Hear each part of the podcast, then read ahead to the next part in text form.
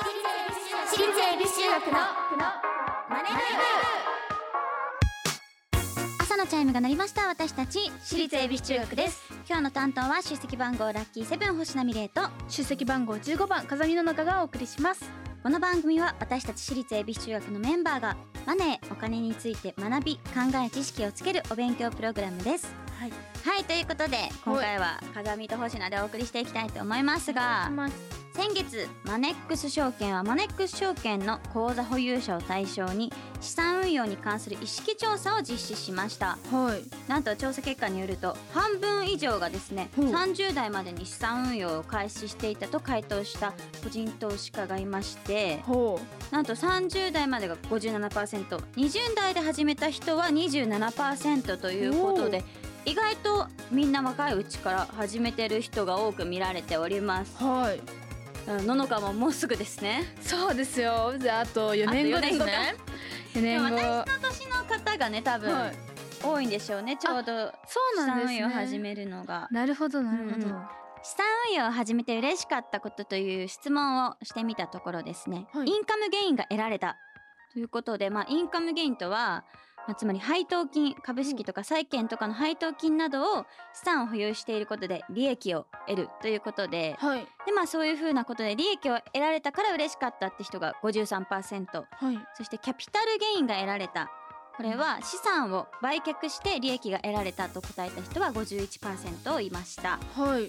またそれ以上にですねなんと知識が増えたからという方が55%もいましてほお金に関する知識が増えたことが嬉しいという回答がですね運用益を得られたことを上回って一番多い回答となりました。はいはい。多分まあ自分でねこうじゃあ資産運用しようってなったら、うん。普段あんまり見てなかった経済のニュースとか、はい。じゃあこの会社について調べようとか多分そういうことがいろんなことにつながって興味がね湧いてきて多分もっと詳しくなってたりしてあこのニュースあれに関係してるんだとか、うん。そういうところで多分みんなあ嬉しいなってなるのかなって思います。確かにそううです、ん、資産運用するということは資産だけではなく知識も得るということにつながります。自分で運用を始めてみると自然とお金に関する知識やニュースが気になってくるのかもしれませんね。うん。わからないがわかるようになってくるとなんか楽しかったりしませんか？勉強とかで。確かにそうですね。最近はなんか習ったこととかある？学校で。最近はえなんだろう。最近はあれですね英語、うん。英語の授業をやってたんですけど、うんうんやっぱ新しい単語とか文とか、うん。最初は分かんないんですけどちょっと文作れるようになるとか読めるようになると、あなんかできてきたかもって楽しくなります。今何の文法やってるの？今はえ？今何やってるっけ？なんかその場合によって使い分けるんですけど電車乗る時のとか、うん。うん地下鉄の名前とかサブウェイみたいな。この駅に行きたいんですけどどう行きますかみたいな。文とか。ウェアとかハウとかそうですそうです。まあ、懐かしい。懐かしいですね。してますね中学の。でもちょっとさそれでさあこれ知ってるって。私たちさ、多分ニュージーランドから帰ってきてるじゃんこの時には。そうですね。ニュージーランドでちょっと分かったら嬉しいだろうね確かにちょっと使えたら嬉しいですね。い。や私はですねあの、FP の勉強をしてまして、はい。まあ、お金についてというか、はい。FP の分野って結構いろんなことを学ぶことが多くて、はいはいまあ例えば保険とか年金とか聞いたことあると思うんだけど、うんあと不動産についてとか、はい。まあ、お金についてももちろんなんだけどすごく遠いと思ってたけど意外と生活に身近だったりとか、まあ、CM で流れてくるあの就寝保険とか、はいはいはいはいはい。あこれ聞いたことあるみたいな。はこれってそうだったんだとかそういう知識を得られて結構楽しいなと思いますね。だってさっきのあのねスタッフさんとの打ち合わせでも「あこれ知ってます」って言ってることがうん。多かったからさすがだなって思います確かにこのでもこのマネ部でなんか福利の計算とか結構出てくるじゃん、はいはい。何パーセント増えてて 1. 点何とかをかけてそれとかめちゃくちゃ FP の試験の中でも出てきたりとかしてあそうなんですすねごく勉強になるラジオだなと思うのでぜひねあのこれを聞いてる方もうん。興味があったら勉強してみてはいかがでしょうか。そうですね。実は先週今20日ですね。2日の日に合格発表がありましておその結果はまた後ほどということで一緒に受けた方も何人かいらっしゃったので皆さんどうでしたか？ドキドキですはいということで毎回お題を決めて予習メンバーが先生となって勉強していきます。本日のテーマは資産を上手に分散しよう。そしてこのマネ部でお金を勉強していつかは自分たちで事業計画まで立てられるようになりましょう。番組ではメッセージをお待ちしています。メンバーと一緒に学びたい。お金にまつわる疑問質問をお待ちしていますラジオ日経エビチューマネ部ホームページメッセージフォームからまた SNS ハッシュタグエビチューマネ部でお待ちしています。それでは私立恵比寿中学のマネ部今日も始めていきましょう。なのか修行の挨拶お願いします。起立気をつけ礼私立恵比寿中学のマネ部この番組は東京証券取引所の協力でお送りします。アリとキリギリス。諸君海が綺麗だな。おやキリギリス君じゃないか。アリ課長ご無沙汰しております。課長はやめてくれよ。もう僕は引退したんだから。だが現役時代から資産形成を続けていたので日々の暮らしに不自由はしていないんです。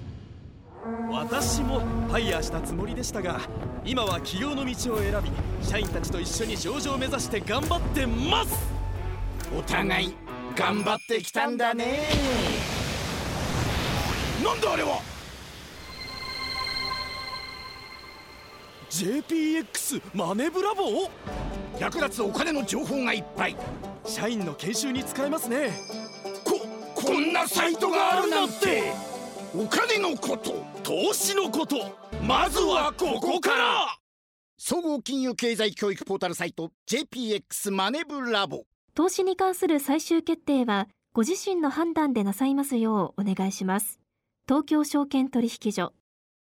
私立恵比寿中学のマネ部 SNS ハッシュタグエビチューマネ部でお待ちしています今日の授業は資産を上手に分散しようつまりすぐに使わないで長く置いとけば置いとくほど資産は大きく増えますパクパクパクパクこれを複利効果と言いますがしかし複利効果を実感するには時間をかける必要がありますもぐもぐもぐさらに株式はずっと同じように増えていくだけではありません。もしも売却しなければならなくなった時に株価が暴落していたら資産を減らすことになってしまいます。ここで大事になってくるのはポートフォリオです。ごくごく。うるさい。あっ。つもっと静かに早弁しなさい。いや違う違う違う。そもそも早弁をするんじゃないすいません。ちょっと今日はいろいろとやることが多くて時間が取れなそうだったのでお昼ご飯の時間を分散してリスクを減らそうかと。早弁の言い訳をマネ部に寄せなくてもいいんです。焼き魚卵焼きウインナートマト白米少なめ。はい何ですかそれは。今日のお弁当のポートフォリオです。まあバランスは良さそうですね。って違う違う違う。野々さん授業を聞きなさい。はいお弁当のバランスも大事ですが資産のバランスも大事になってきます。先ほどからポートフォリオというワードが出てきていますがこれは金融資産の組み合わせのことを言います。はい。それではどのようなものが金融資産になりそうだと思いますか？えー、なんなんだろう。株式とかですか？金とか。そうですね。おーいいところついてきますね。お本当ですか？まあ、他にはまあ普通に現金もそうですけど、はいはい。投資信託とか債券とかなどなどありますね。なるほどはい。このマネ部では資産を作る方法としてよく株式の話題が出てきます。はい。しかし資産をすべて株式で持つのはリスクも存在します、うん。それはなぜでしょすべて株式で持つのはってことですう、よね。全部株式で。それはあのーなんか下が株価が下がっちゃった時とかに、うん。あのボンってなんかが減っちゃうんじゃないですか？お金が減っちゃうということですか、はい。そうですね。株価をずっと持っていることはできる人もいればそうじゃない人もいてもうどうしようもなく耐えられなくなった時はですね株式を売らなければいけなくなっちゃうのではい。その時にまあじゃあ100円で買ったものがはい。じゃあ80円になっちゃった。あら。だったらもう20円分損してますよね。そうですね。それがたくさんあったらあもうなかなかの辛い損となってしまうので、だから株式だけじゃなくていろいろと分散することが必要です。はい。資産にはそれぞれ特徴があるので見ていきたいと思います。はい。例えばですね預貯金、うん。残高が減るリスクは少ないですがインフレには弱い。そして株式。債券よりもリスクは大きいですけどリターンも大きい。はい。債券は株式よりもリスクは小さいけれどリターンも小さい。ということで不景気の時は債券は強いですね。はいはい。そしてさっきののかも言いました。金。株式や預貯金のような配当や利息はありませんがインフレに強くて株や債券と違って金自体に高い価値があるため安全性の高い資産とされています。はい、安全資産とも呼ばれています。うん、そして不動産。安定的な家賃収入が得られる可能性があります。インフレには強いです。はい。反対に空室の可能性や不動産価値の下落のリスクもある。はということでこのようにそれぞれリスクがあるんですけど、まあ、特徴を理解した上でバランスよく持つことが重要となってきます。はい。あまりにもですね極端すぎるとさっきののかも言ってましたが価格の下落やインフレによって資産を減らしてしまうリスクがあります。はい。でもですねこのバランスっていうのは人によって結構違うものでですね適切なバランスがあります。はい例えばまだ私たちみたいに年齢が若くて比較的リスクが取れる。うん。そして何回もね株は長期的に持った方がいいよっていう話は出てきてますけどはい。長期的な運用が可能で積極的にまだまだリスクはあるけどいろいろとリターンも取りたいな積極的に運用したいなと思ってるとしたらどのようなバランスを取ったらこどんな組み合わせをしてったらいいなと思いますか？そうでこの中でうん。何個か取るってこと感じになりますか？そうですね。まえー、なんだろう。えでも、あうん。その株式はリスク大きいけどリターンも大きいってことなので、ちょっとリスクが、まあ、あってもいいならいいんじゃないかなって思うんですけど、うん。うんちょっとリスクが少ないやつとかも選んどいた方がいいかなって思うので、金とか安全なやつを1個入れとくとかですかね。そうだね。金はずっと持っててもしっかりと価値がそのもの自体にあるので金は持っててもすごくいいと思いますし、まあ、さっきも言ってた株式もですね。あの長期的に持てるということではい。だから私たちはそれのバランスすごくいいと思います。わかった。さすがですね。お弁当食べてたのにちゃんと分かってますね、はい聞いてました。じゃあ逆に、まあ、高齢者で若い世代よりもちょっと長期運用は難しいかなっていうのとやっぱここに今持ってるお金と年金で生活していくけどそれだけじゃなくてちょっと投資したいなっていうリスクは抑えたいけど投資はしたいとしたらどのようなバランスがいいと思いますか？へえー、なんだろう。えでも債券はうん。リスクが小さいって言ってるので、そうですね。もともとの金額が決まってるので。入れてもいいかなって思うんいますね。いいと思いますね。その他はなんだろう？え、な、な、な、なんですか？何がいいと思います？まあでも預貯金とかもリスクは小さいからいいと思うんですけど、はい。まあでもちょっとずつちょっとずつある資産を増やしていくっていうパターンだとやっぱうん。預貯金とか債券がすごくいいと思います。はい。そうです。私たちだったらどんな運用したい？えー、でもやっぱ私は安全の方を優先。やっぱ初心者なのでちょっとあんまりうん。リスクが大きいのはちょっと怖いかなと思うので、安全の高いやつからなんか始めていきたいなって気持ちはありますね。確かにね。ねでもずっとねお金をね銀行に預けっぱなしよりもやっぱ何回も習ってるあの福利とかでお金を増やしていくっていう手もあるっちゃあるよね、そうですね、うん。その方がいいですもんね。そうだよね。なんだろうな。えー、でも不動産とかもいいよね。確かに。なんか株式でちょっとお金を増やして不動産に投資してとかおー！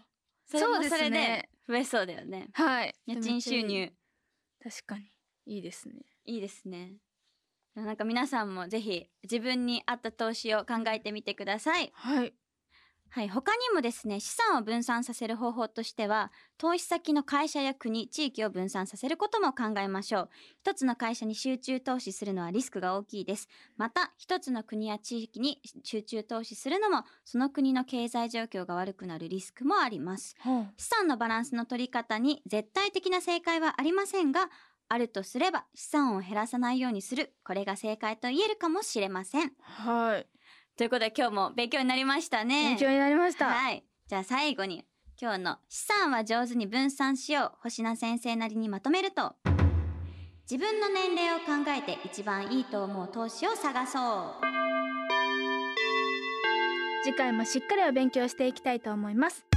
ラジオ日経私立恵比寿中学のマネ部。私立恵比寿中学のマネ私立恵比寿中学のマネ部エンディングです。はい。はい。今日はバランス。バランス。あんまそんなに考えてなかったから。そうだよね。わかりやすかったですね今日の説明。あ本当ですか？はい。やっぱやっぱ星名先生がすごくいろいろあのーね台本に書いてないことを付け加えて話してくださるのでとてもわかりやすかったです。あ本当ですか？バランス取れてましたか、めちゃめちゃバランス取れてました。すごかったです。嬉しいです。そういういい生徒を持ちました。はい。ありがとうございます。はいということでここでお知らせです。私立恵比寿中学新春大学芸会2024高くとブルーと僕らのその先が来年の1月6日土曜日1月7日日曜日の2日間ピアアリーナ MM にて行われます。皆さんお待ちしてます。そしてはい。姉ちゃんの星名美玲生誕ソロライブピンクドールハウス6がですね10月31日火曜日19時から KTZEP 横浜にて行います、えーめちゃくちゃ楽しい生誕祭になること間違いなしです。そして生誕祭の後もですね皆さんと直接会えるイベントもあるのでぜひぜひ足を運んでいただけたらと思います。お待ちしてます。さらに私たちからもう一つお知らせがあります、11月18日土曜日に開催される東京国際金融機構フィンシティ東京主催日本取引所グループ東京証券取引所協賛の若者向け金融セミナーに私たち私立恵比寿中学のメンバーが出演しまおすメンバーはですね、はい。私星名美玲とーはい風見とそして国母湯のはい。3名で、えー出演させていただきます。はい。いや楽しみです、ね、楽しみですね。はい。会場はですね東京の兜町にある兜ワンです。えっとねこの間リコちゃんとかほちゃんがあのマネースポット巡りで多分行ったと思いまますしたね。はい。会場に来られないよという方はオンラインでもご参加できます。詳細お申し込みは JPX のホームページ。セミナーイベント情報若者向け金融セミナーの欄をご覧くださいここで次回の宿題を発表します。宿題は投資に役立つ指標を知ろうです。